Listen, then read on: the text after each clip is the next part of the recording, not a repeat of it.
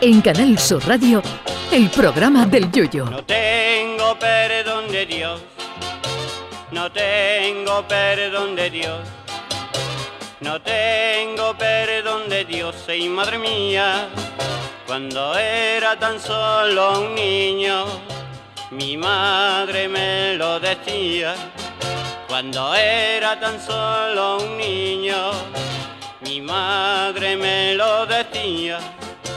No tengo perdón de Dios, no tengo perdón de Dios, no tengo perdón de Dios.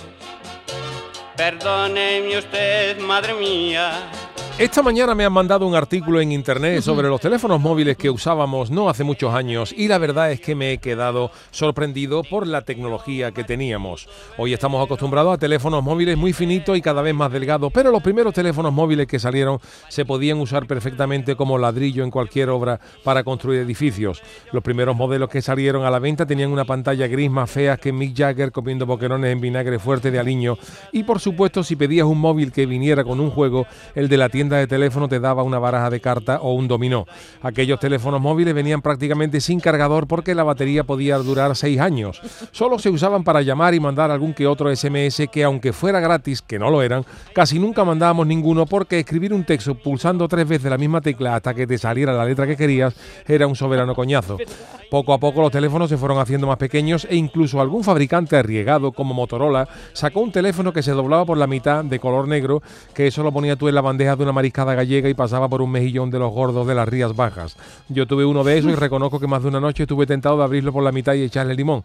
Pero si nos vamos un poquito más atrás, los primeros teléfonos móviles que yo vi son del año 90 o 91 y los vi precisamente en el Gran Teatro Falla que lo llevaba el personal de esta empresa. Eran unos teléfonos que llevaban incorporado una maleta, como esos teléfonos de guerra que se ven en las películas del Vietnam. La telefonía móvil estaba por aquel entonces en tal estado de desarrollo que prácticamente ni se sabía que esos teléfonos móviles existían. Tal es así que un compañero de esta casa llamó por aquellos años desde un teléfono de esos de maleta a su madre desde la calle y le dijo que la llamaba desde un teléfono móvil y la madre le dijo que era mentira, que dónde estaba.